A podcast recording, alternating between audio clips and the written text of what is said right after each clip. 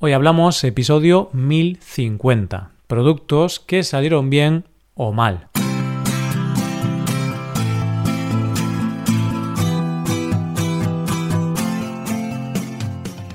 Bienvenido a Hoy Hablamos, el podcast diario para aprender español. Hola, ¿qué tal amigos y amigas? ¿Cómo va todo? Espero que todo os vaya genial. Hoy es viernes, así que tenemos dos episodios.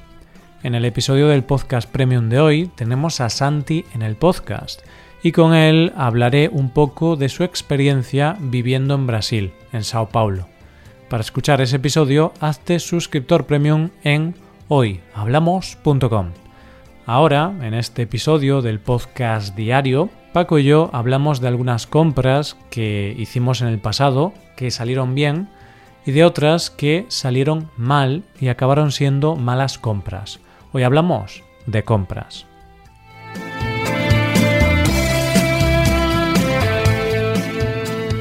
Hola Paco, ¿cómo estás? Muy buenos días Roy, buenos días queridos oyentes. Estoy fenomenal y como siempre con muchas ganas de seguir con nuestras historias locas. Bueno, locas entre comillas porque tampoco son tan locas, pero con muchas ganas de, hablar contigo hoy Roy. ¿Tú qué tal? ¿Qué te cuentas por ahí? Pues yo muy bien Paco, no me cuento nada. Soy una persona aburrida y triste. Para ti la diversión es eh, verme, verme la cara. Pues sí, pues sí, y hablar contigo, Paco. Si yo me lo paso bien aquí, pues, pues nada, eso. No me cuento nada, pero mm, vamos a hablar ya del tema, Paco, porque hoy tenemos un tema interesante, porque la semana pasada hablamos de, del consumismo y decíamos que no éramos consumistas o que no éramos muy consumistas y hoy vamos a hablar de cosas que hemos comprado. Por tanto, nos contradecimos un poco. No somos consumistas, pero nos encanta hablar de cosas que hemos comprado. ¿Qué nos pasa, Paco?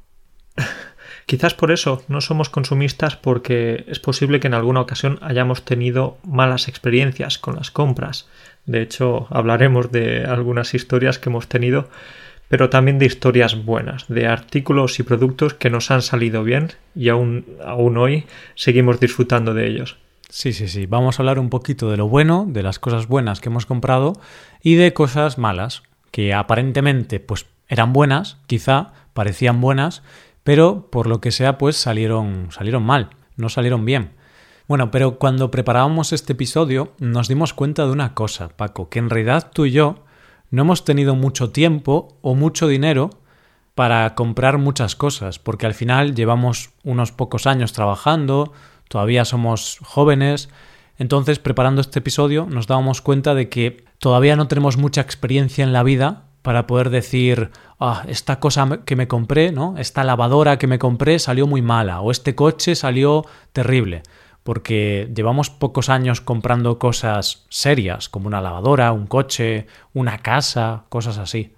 Eso es, no tenemos mucha experiencia con las compras y antes cuando estábamos en casa de nuestros padres eran ellos los encargados de comprarnos las cosas y no siempre era de la primerísima calidad. Ahora ya sí que prestan más atención a la calidad, pero antes esa no era la prioridad. O no, o no. Depende, Paco, depende. Porque si pagaban los padres, dices, pues voy a comprarme algo bueno, que lo pagan ellos, no lo pago yo. también, también lo que pasa es que en algunas ocasiones los padres te dicen, no, no, no. Si tú quieres algo, te lo compras con tu dinero. Sí, por eso luego hablaremos de mi famoso coche que me costó 500 euros, el primer coche que tuve, y lo pagué con mi propio dinero. Uy, uy, uy, 500 euros. Bueno, vamos a hablar ya del coche ahora, Paco, porque tengo curiosidad. 500 euros por el coche, creo que alguna vez lo hemos mencionado, pero entraría en la categoría de productos que te han durado o que te han salido bien o productos o compras que te han salido mal. Tengo que decirte que no lo tengo muy claro porque es verdad que el coche solo me duró un año, pero me costó 500 euros. Entonces no puedes esperar una gran calidad o no puedes esperar muchos años de vida de un producto que te ha costado tan barato. Entonces quizás eh, fue una buena inversión. Hmm.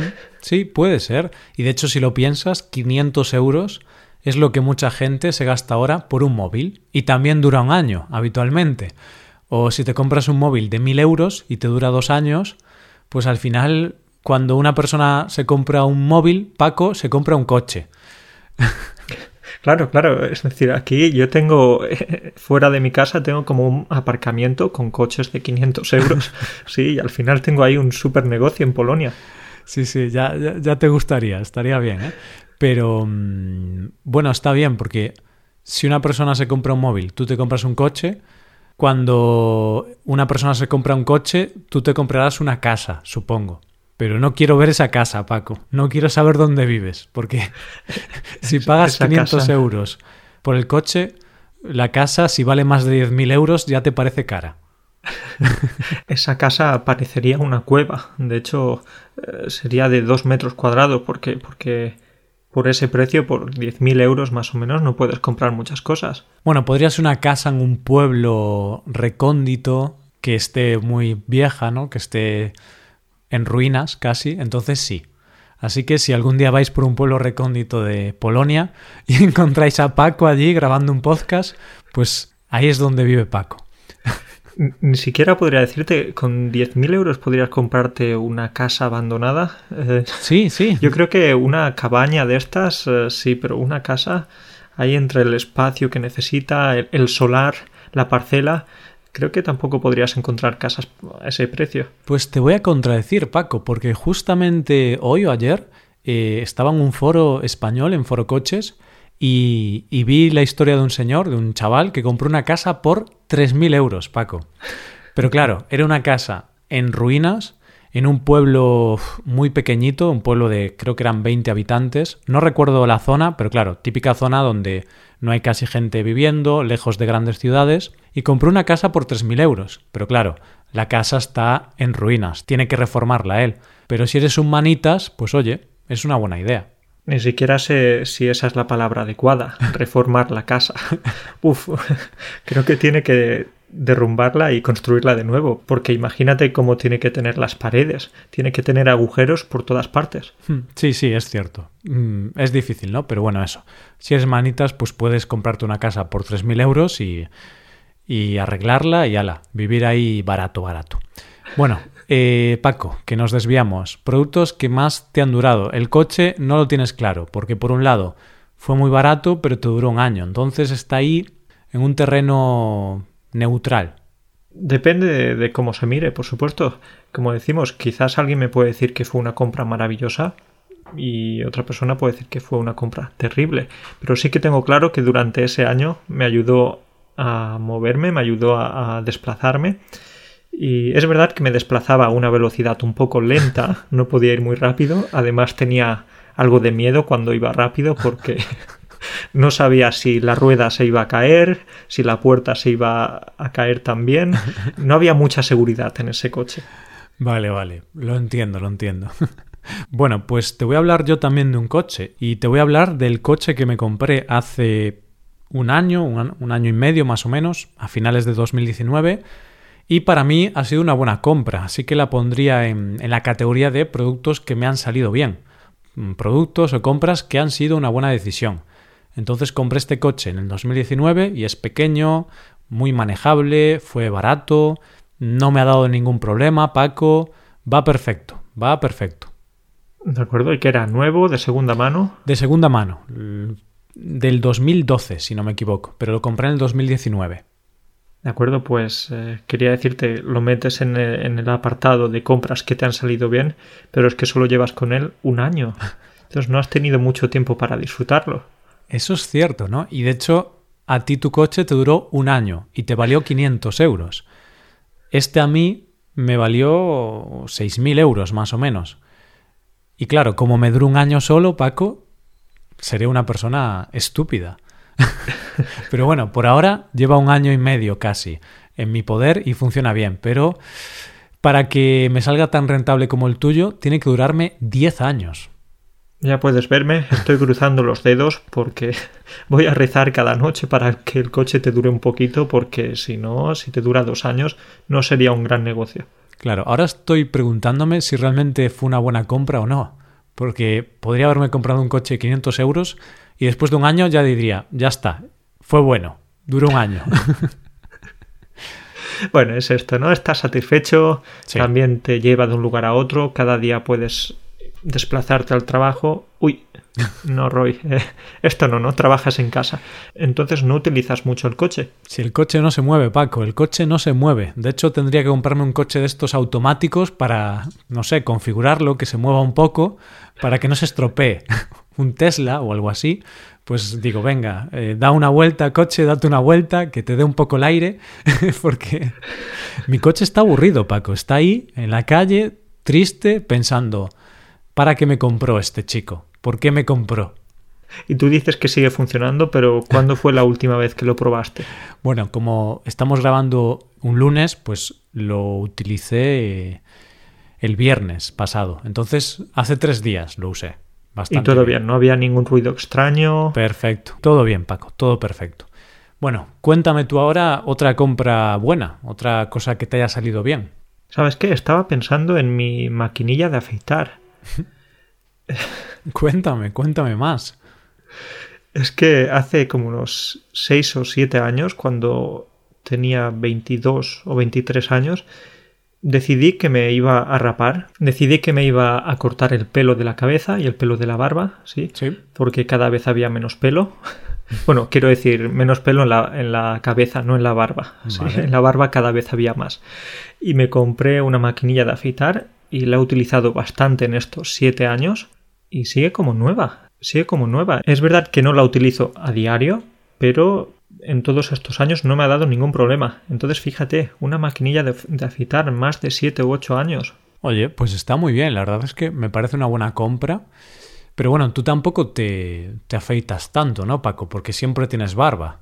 Es verdad, no le doy ese uso diario, pero quizás una vez por semana o una vez cada dos semanas, vamos, más o menos. No es algo que, que haga diario. Bueno, pero te ha salido bien, ¿eh? Porque yo recuerdo también tener una máquina de afeitar hace unos años y no sé cuánto me duró, pero me duró dos o tres años. Y también la usaba con la misma frecuencia. Así que un punto para ti.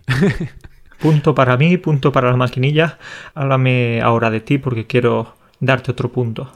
Vale, pues te voy a hablar de mi primer ordenador. Bueno, no es el primero exactamente, porque el primero fue con 10 o 11 años o algo así, pero el primer ordenador que pagué yo con mis ahorros y además un ordenador que monté con unos amigos. Compramos varias piezas, el la CPU, la RAM, eh, la placa base, todo esto, lo juntamos, más bien lo montaron ellos, yo, yo miraba porque no sabía mucho, pero mm, me duró muchísimo.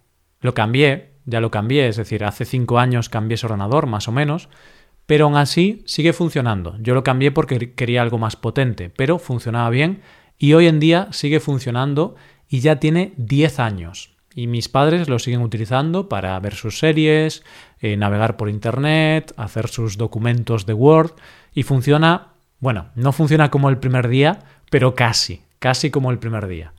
Fíjate, 10 años y 10 años son bastantes para un ordenador, ya sabemos que no suelen durar mucho, pero tus padres los tienes ahí entretenidos con, con el ordenador, quizás se piensan que es una nevera o algo porque debe producir mucho ruido, ya que estos ordenadores viejos suelen ser muy ruidosos, pero no, es un ordenador.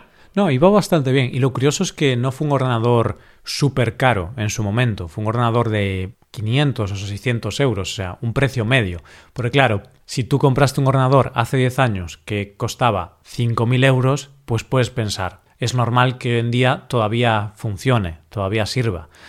Pero fue un ordenador bastante normalillo. Y ahí está Paco, ahí está. Así que muy contento con ese ordenador. Ojalá todos los ordenadores me salgan así. Qué maravilla, es increíble. Estoy sorprendido de que un ordenador pueda durar tantos años porque realmente los míos no me han durado más de dos años. Normalmente he tenido que comprarme un ordenador nuevo cada dos años. No sé si he tenido mala suerte o, los he maltratado. No sé. ¿Qué les haces a los ordenadores, Paco? Dos años es muy poco.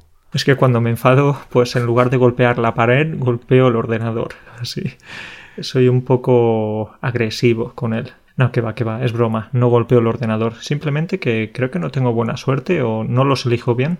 Bueno, mm, no pasa nada, ¿no? A veces sí que es cierto que tienes mala suerte, le pasa algo, bueno, y ya está. También puede ser que tú lo usas mucho, porque al final nosotros estamos todo el día con el ordenador ahí funcionando, 12 horas, todo ese tiempo ahí, tú, tú, tú, tú, tú.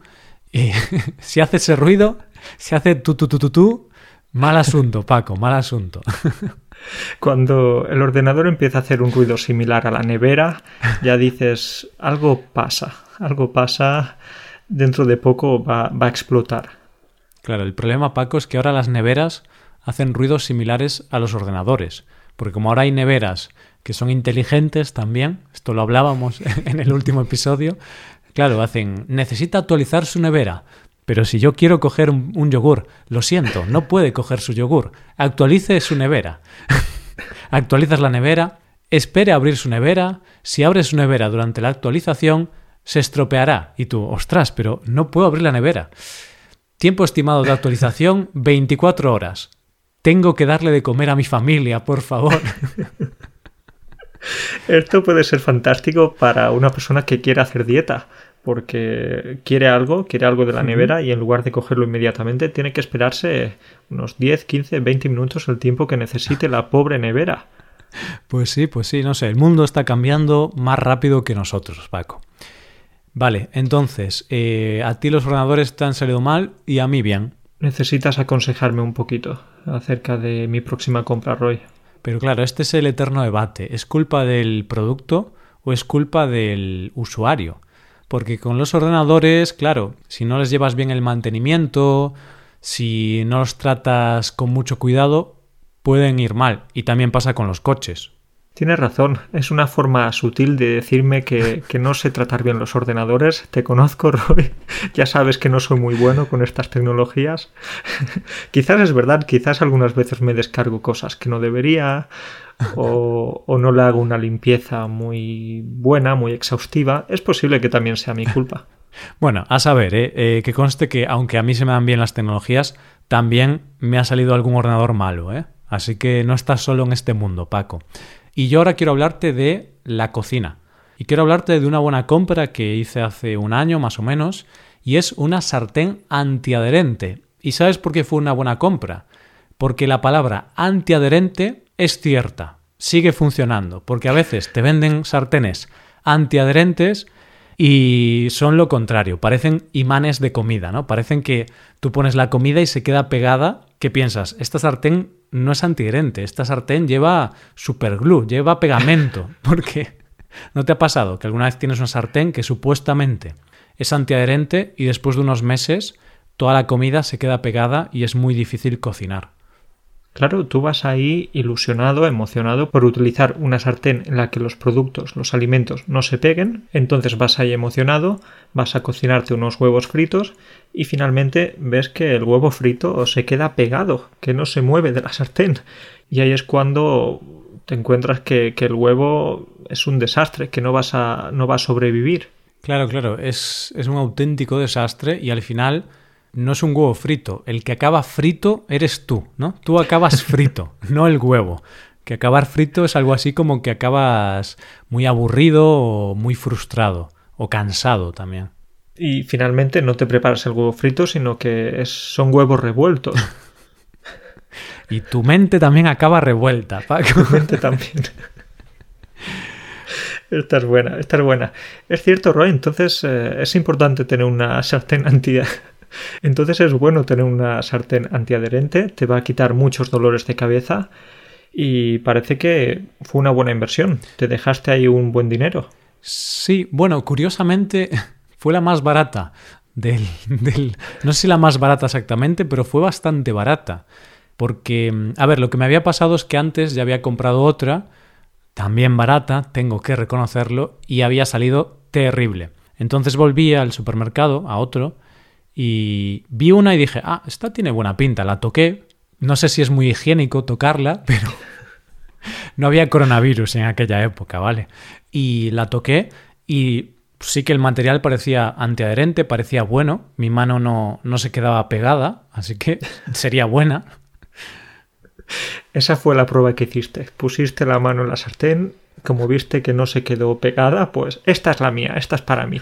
No sé si alguna vez has visto alguna sartén en la que la mano se quede pegada, pero bueno, me gusta tu forma de comprobarlo. Pero bueno, no sé, fue como amor a primera vista. Yo vi esa sartén y dije, mmm, tiene buena pinta.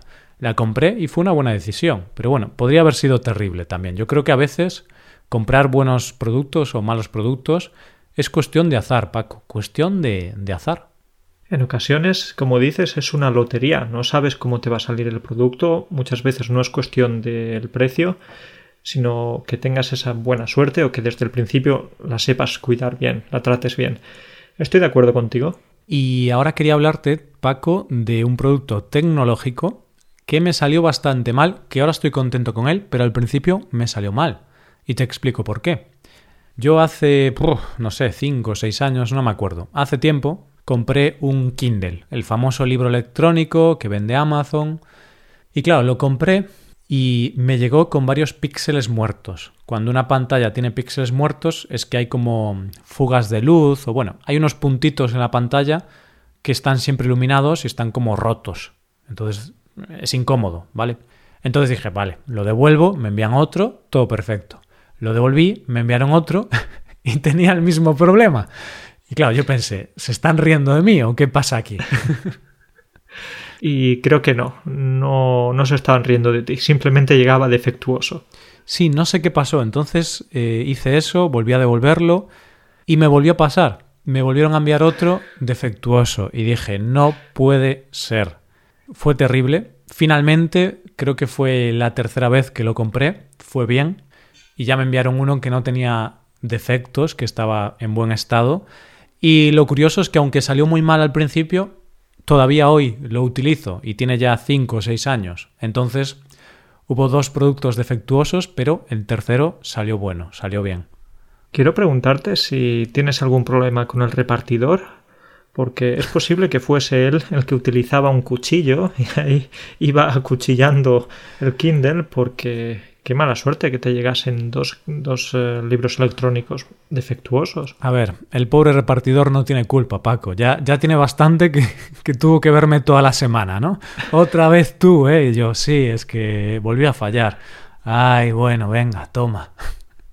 Pobrecito, qué trabajo tuvo contigo. Pero, pero es cierto que muchas veces es, eh, como decíamos antes, es cuestión de mala suerte. Y ahí sí que parece que fue así. Finalmente recibiste el tercero, entonces podemos hacer caso ahí a la expresión o al famoso refrán español de a la tercera va la vencida.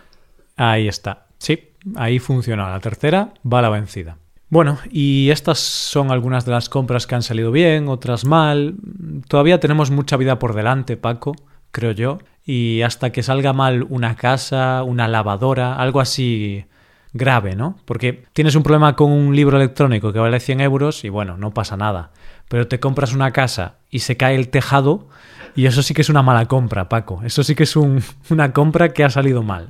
Efectivamente, hay que tener mucho cuidado y por eso hay que evitar compras malas. No sé si, si la compra de ese chico del que me hablabas antes que compró una casa por 3.000 euros. y no sé si esa es una compra inteligente. Quizás sí, el tiempo lo dirá. Claro, pero piensa que en ese caso, si se le cae el tejado de la casa, pues no pasa nada. Dice, bueno, es normal. Mira, me ahorro tirarlo yo. ya no tengo que hacerlo yo. Eso es, en ocasiones puede salir incluso bien si se te cae el techo a la cabeza. Por nada, eh, te ahorras el trabajo de tener que hacerlo tú a mano. Claro, el único problema es si estás dentro de casa, que ahí ya puede ser peligroso. Es como... Entonces ahí habría que invertir en un buen casco, en un buen casco de moto para protegerte la cabeza. Sí, sí, sí. Es un poco... que sería una buena compra. en este caso sí. Es un poco como tu coche, el coche ese de 500 euros. Es barato, está muy bien, pero podrías haberte muerto en él. Entonces a veces hay que gastar más por seguridad, simplemente. Pero, pero Roy, no me habría quejado. Si me hubiera muerto, no me habría quejado de una mala compra. Entonces, eh, no sería una gran tragedia. Claro, habrías muerto feliz. Murió, pero feliz, en su coche barato, con dinero en el banco. Como, dicen, como dice el refrán, el más rico del cementerio. Eso es, eso es. ¿Para qué quieres tener un coche seguro? Los coches seguros están sobrevalorados. Di que sí, di que sí. bueno, pues dejamos aquí el episodio, Paco, y nos vemos la semana que viene. Lo dejamos aquí entonces. Os voy a desear a todos un buen fin de semana. Buena semana por ahí también, Roy. Adiós.